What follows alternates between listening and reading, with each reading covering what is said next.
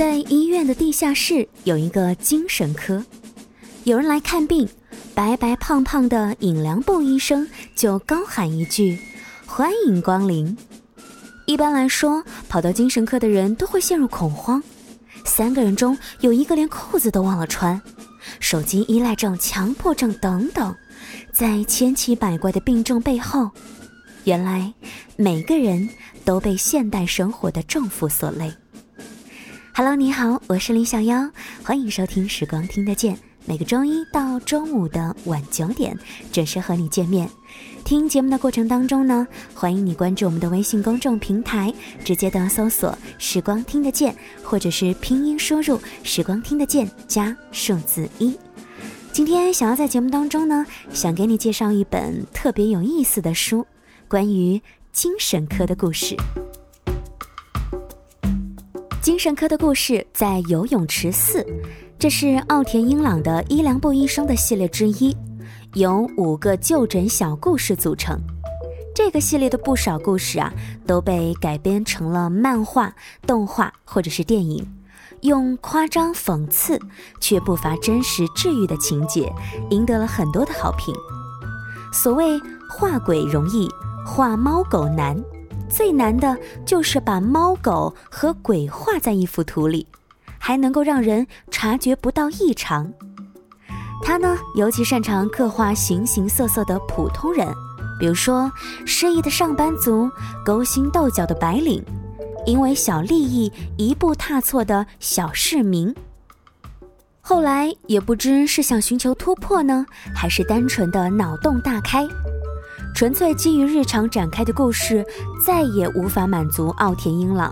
于是呢，为解决现代人的现代病而诞生的极具现实感的狂人伊良部医生终于诞生了。这个伊良部医生啊，肥头大耳，有着中年人臃肿的身体，可心智却接近天真烂漫的孩童，孩童般的单纯而且愚蠢，孩童般的狡猾和残忍。从文中只言片语透露的信息可以知道，伊良部家族势力庞大，除了经营伊良部的综合医院，触手还延伸到了社会的各个阶层。但是医生却情愿待在医院的阴暗走廊尽头那一间属于自己的小小精神科，与我行我素的年轻护士为伴。对各式各样被医院其他科室打法来就诊的病人说：“欢迎光临。”那既然是讲述精神科医生和病患的故事，病人当然是最大的看点了。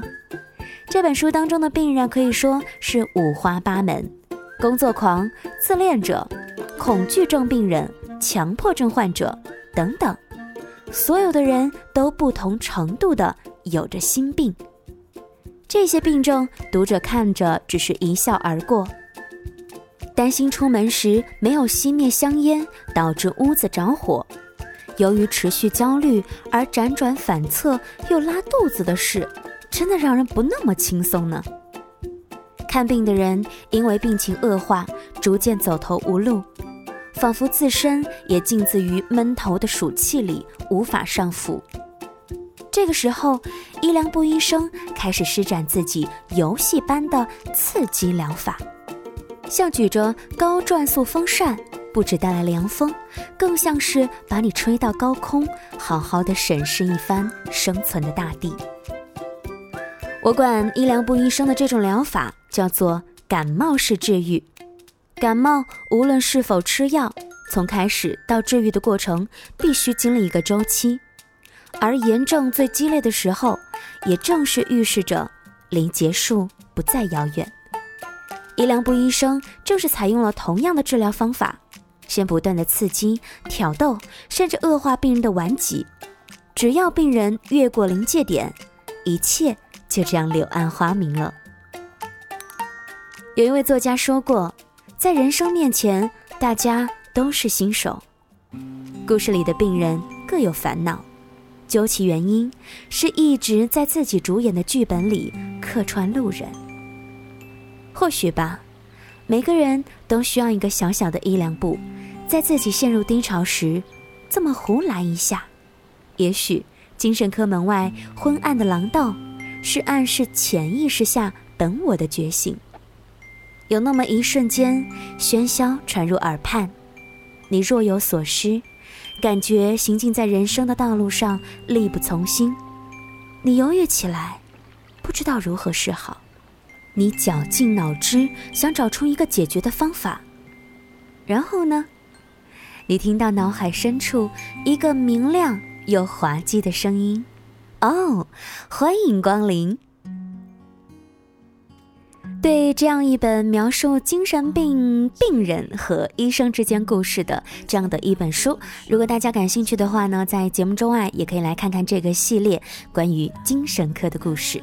其实，也许在生活当中啊，想要和大家一样，可能我们都会有或轻或重的现代社会病，而我们自己可能是让这个病愈发严重的制造者，也有可能是让它渐渐好起来的治愈者。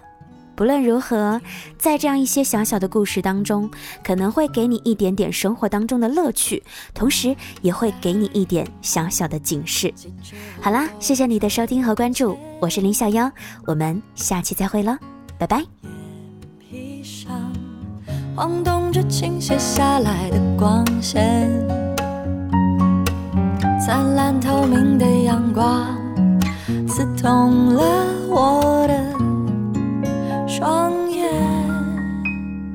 那心跳的感觉，就像看到他的脸。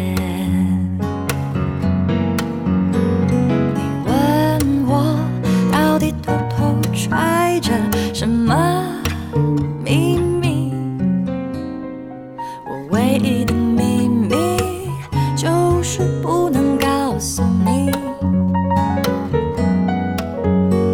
当有一天你看到我站在谁的身边？我笑得最无邪，你就全了解。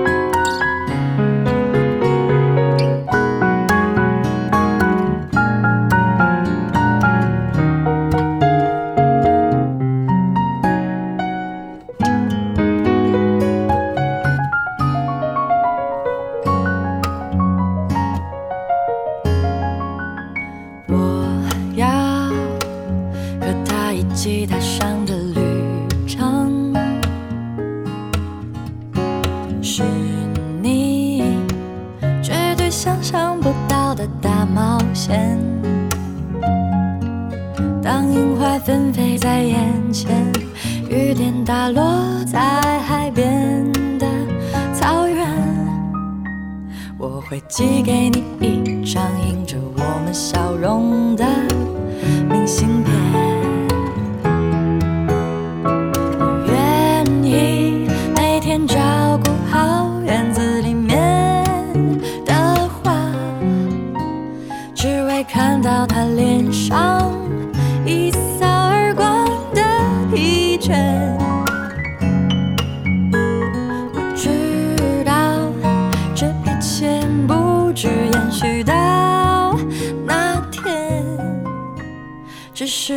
有过这些，就足以感谢。只是拥有过这些。就足以感谢。